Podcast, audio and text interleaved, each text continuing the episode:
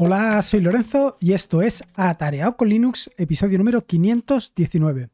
En este episodio del podcast te quiero hablar de varios temas. Son temas bastante puntuales, pero que al final no dan para hacer un podcast entero. Quiero decir que no le puedo dedicar un episodio entero del podcast a cada uno de estos temas porque al final quedarían en unos minutillos.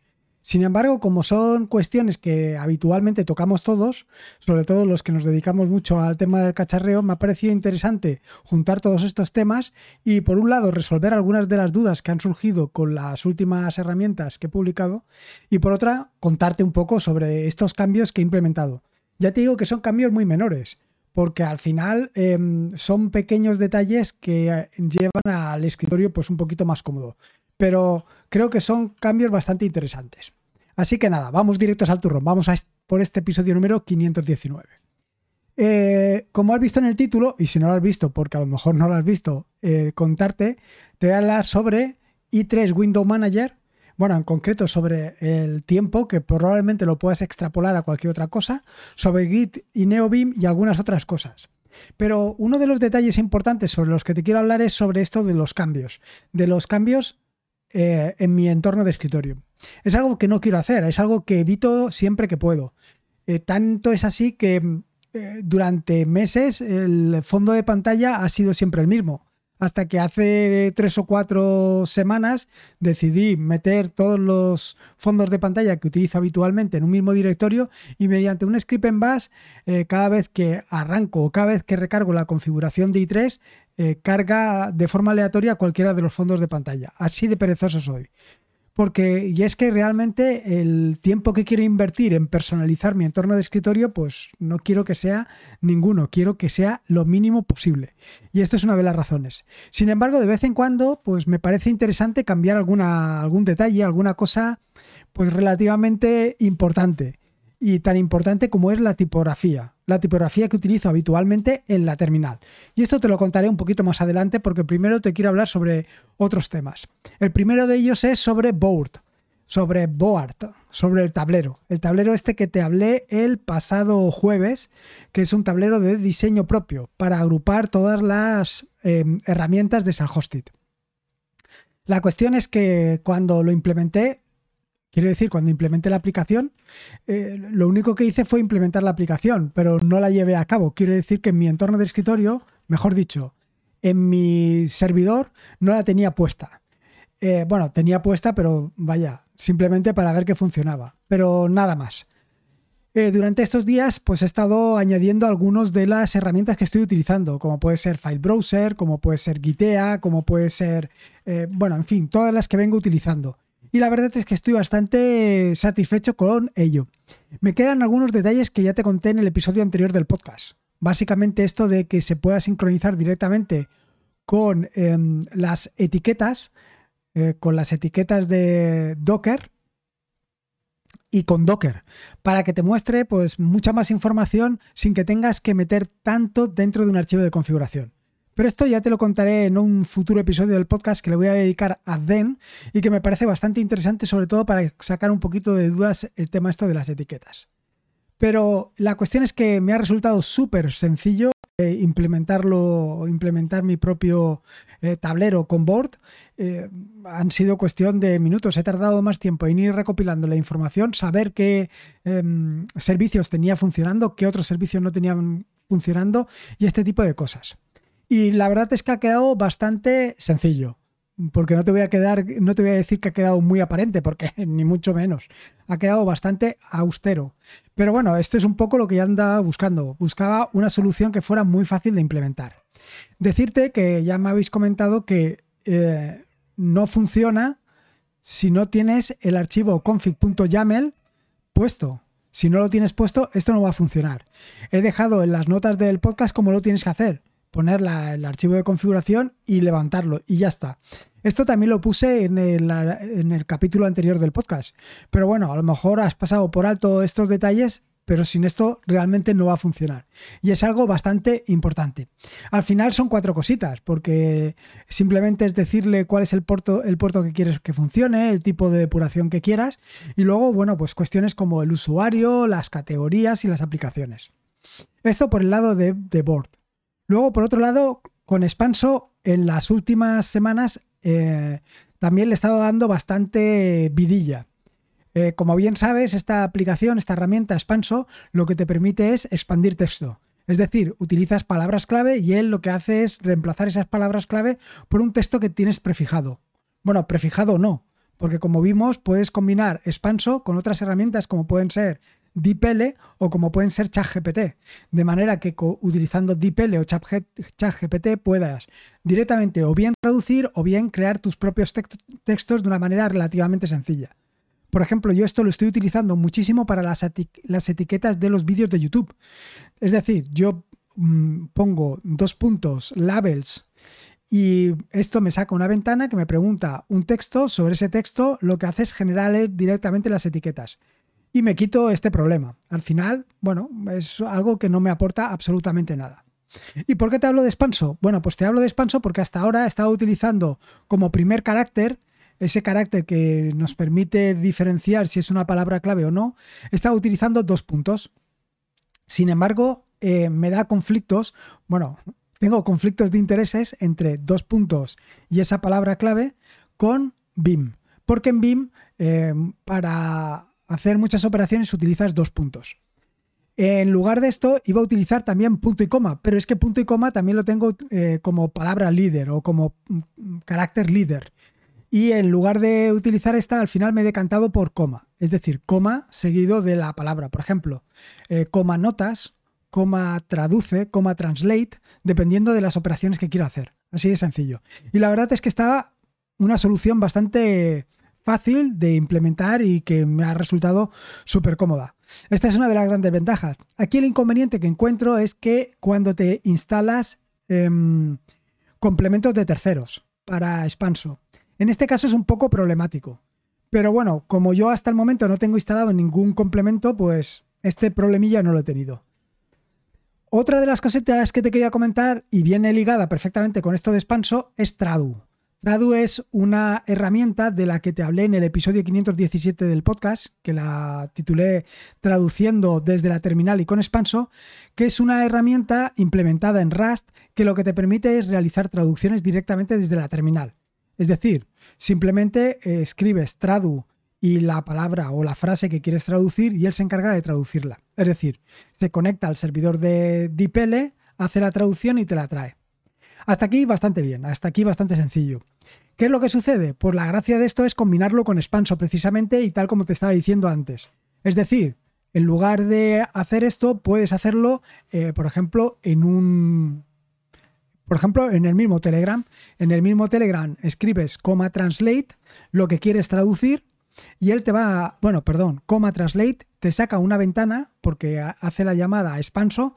En esa ventana introduces lo que quieres traducir y él lo traduce desde los servidores de DeepL y lo pega. Fantástico. Bueno, pues eh, con Tradu también he tenido, o me habéis comentado algún problemilla, y es el tema de la instalación.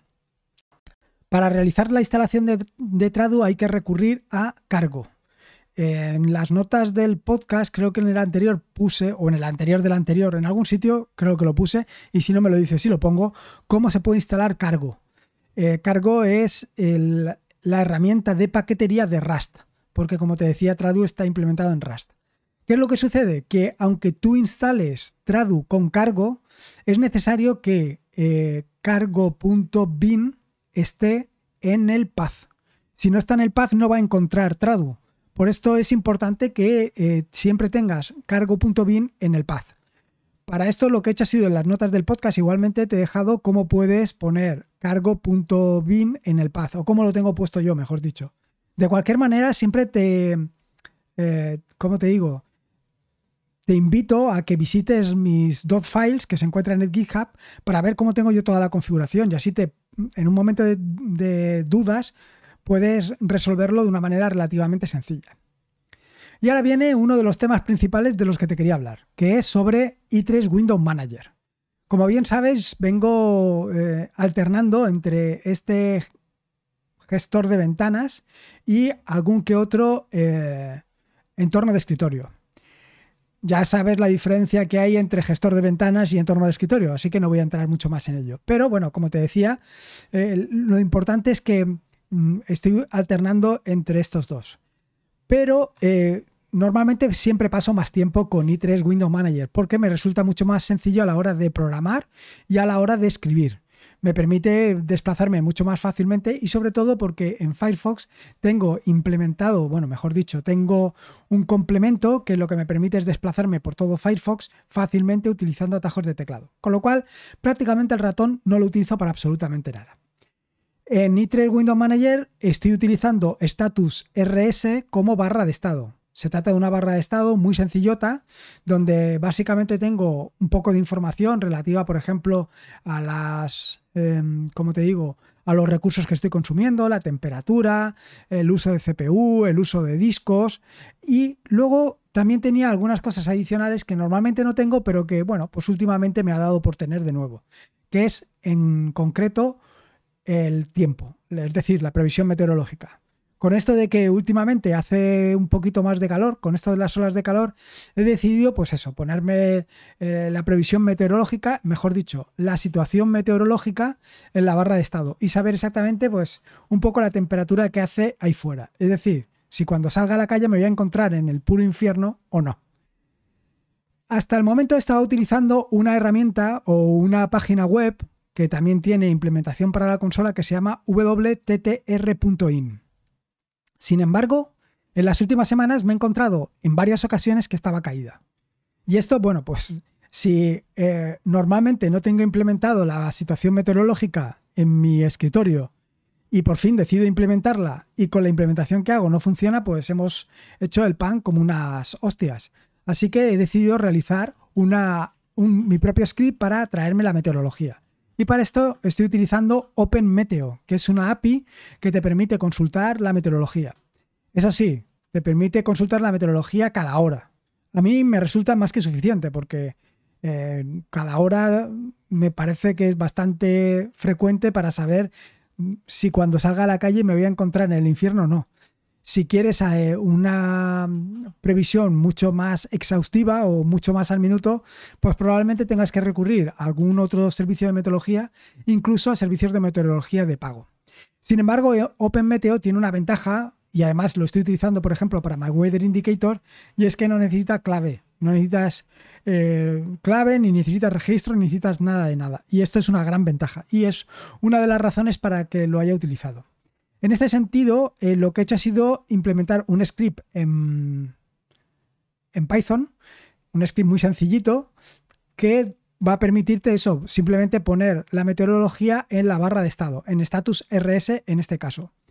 En unos próximos días pondré un vídeo en el que te mostraré cómo puedes implementar este script en Python y personalizarlo para tus, pues según tus necesidades. Porque al fin y al cabo, cada uno tenemos nuestras necesidades y nuestras curiosidades.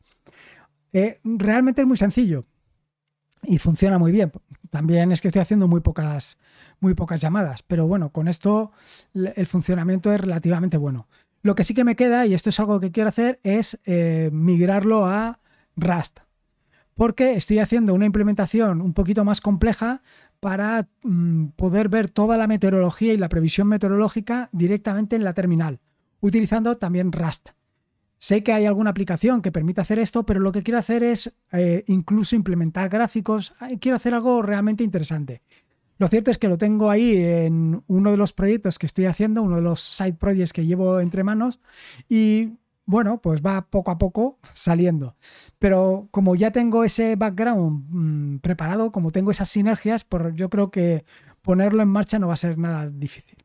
Y ahora viene el tema de la tipografía, que es algo que te va a llamar bastante la atención.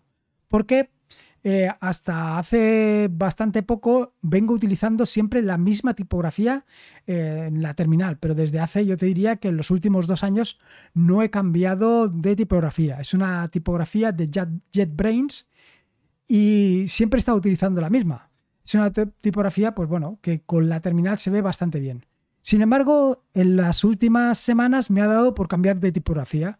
He estado buscando otras tipografías porque esta me parecía un poco tosca no sé, son pequeñas manías. Como ya te decía eh, inicialmente, pues lo cierto es que no me gusta perder el tiempo buscando tipografías, buscando fondos de pantallas. Así que una vez me he acostumbrado a una, pues eh, termino por estar utilizándola durante semanas e incluso meses. Y esto es un poco lo que, pues un poco lo que he hecho. Eh, básicamente, al final he estado, he probado algunas tipografías, pero esta ya la tenía un poco vista y simplemente ha sido pues implementarla implementarla y acostumbrarme a ella, porque es una tipografía que es bastante más pequeña que la que vengo utilizando habitualmente. Quiero decir que para el mismo número de píxeles, eh, la tipografía parece más pequeña. Y como es mucho más fina, pues todavía parece mucho más pequeña. Con lo cual, pues me ha costado acostumbrarme. Pero ahora que la estoy utilizando, me gusta mucho porque es, como te digo yo, es muy le da un aspecto muy... No sé, es que no te sabría explicar. No te sabría explicar exactamente, pero realmente me, vaya, me gusta. Te dejo un enlace en las notas del podcast para que veas cuál es la tipografía y, y la pruebes, porque realmente es súper interesante y a mí me está resultando bastante cómoda. Al principio, como te decía, sobre todo con BIM, pues no me terminaba de aclarar, pero en estas últimas semanas la verdad es que me encuentro bastante cómodo y creo que he dado exactamente con la tipografía que andaba buscando. Y por último, lo último que te quería hablar es sobre Gitmoji y Fugitive. Eh, estos son dos complementos. Bueno, Gitmoji, eh, ahora te hablaré sobre él, pero es para, em, como te diría, para enlazar los emojis con los cómics de Git. Y Fugitive es un complemento para NeoBeam que te permite em, pues, implementar o te permite o te facilita el trabajo de Git con NeoBeam. Hasta la fecha, y esto ya he hecho algún vídeo sobre ello, he estado utilizando Lazy Git. Git es un TUI, una interfaz para la terminal que te permite pues, trabajar con Git, pero desde la terminal. Te permite hacer commits, te permite hacer todo este tipo de operaciones. Sin embargo, en las últimas semanas me he encontrado con un funcionamiento que no me termina de convencer. Eh, que me hace volverme desde la comando, o sea, desde el tweet hasta la línea de comandos para escribir el mensaje de los commits. Y esto no me termina de gustar. Esto unido a que quiero implementar, o estoy implementando en las últimas semanas, sobre todo, eh, esto de los emojis con Git. ¿Y en qué consiste esto de los emojis con Git? Bueno, pues esto de los emojis con Git es algo bastante curioso y llamativo. Significa o lo que pretende es que cada vez que haces un commit, en el mensaje del commit pongas un emoji. Un emoji que identifique de qué va ese commit. Por ejemplo, si es un commit en el que estás hablando sobre, yo qué sé, sobre que has añadido una nueva característica, pues ahí aparecen unas estrellitas. Si has quitado algo de código, pues aparece, creo que aparecía un ataúd o una cosa así parecida si has documentado, pues aparece un emoji correspondiente a la documentación. De esta manera, mm, pues los commits, además de que quedan bastante más alegres, pues de un solo vistazo te permite saber qué es lo que has hecho en cada commit. Y esto es algo que pues llevo bastante tiempo queriendo implementar. ¿Qué es lo que sucede?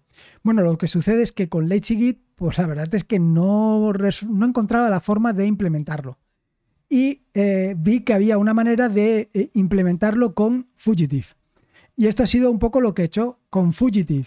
Gitmoji y Telescope, he hecho ahí una combinación que me ha permitido, pues eso, traerme los emojis a los commits y poder comentar los, em, los commits con sus mensajes y con sus correspondientes emojis. Cierto es que todavía no he conseguido cuadrarlo todo. Todavía no he conseguido que esto esté funcionando perfectamente y tengo que escribir más de lo que a mí me gustaría. A mí me gustaría simplemente pues hacer el, eh, o sea, añadir lo que, lo que quiero añadir al commit y luego pues simplemente hacer el mensaje pero todavía, mm, pues primero tengo que hacer el commit, luego tengo que llamar a Telescope con Gitmoji para poder escribir, luego tengo que escribir el mensaje. En fin, todavía es un poquito eh, enrevesado. Pero bueno, eh, una de las grandes ventajas que nos ofrece NeoBeam es que lo puedes particularizar hasta las últimas consecuencias. Y ahora con Lua todavía es mucho más sencillo. Así que supongo que en las próximas semanas esto lo llevaré a las últimas consecuencias. Y nada más, esto es un poco lo que quería contarte. Ya has visto que he dado un paseo bastante interesante sobre todos los temas. Eh, te he hablado un poco sobre Board, sobre Tradu, sobre Spanso, sobre i3 Window Manager y, este script que he implementado en Python para traerme la temperatura y, la, y un, un emoji precisamente a status RS, la tipografía que estoy cambiando, que es Iopseca. En las notas del podcast te doy una descripción sobre Iopseca para que veas eh, las características que tiene. Tampoco he querido enrollarme aquí porque, bueno, en fin, es un poquito eh, bueno, un poquito peculiar, pero me parece muy interesante. Y luego, por último, esto último que te he comentado sobre Gitmoji y Fugitive. Y nada más, espero que te haya gustado este nuevo episodio del podcast y si puedes, esa valoración en Evox o en Apple Podcast sería fantástico. Por supuesto que en cualquier otra plataforma, en la que tú quieras. últimamente eh, se están prodigando los comentarios también en... Eh, ahora no me va a salir. Bueno, en la plataforma que utilizo por defecto que ahora no me, acuerdo. Em, y nada más, recordarte que este es un podcast de la red de podcast de sospechosos habituales, donde puedes encontrar fantásticos y maravillosos podcasts. Puedes suscribirte a la red de podcast de sospechosos habituales en fitpress.me barra sospechosos habituales. Y por último, y como te digo siempre, recordarte que la vida son dos días y uno ya ha pasado. Así que disfruta como si no hubiera mañana y si puede ser con Linux. Y con todo esto que te he contado, mejor que mejor. Un saludo y nos escuchamos el próximo jueves. Hasta luego.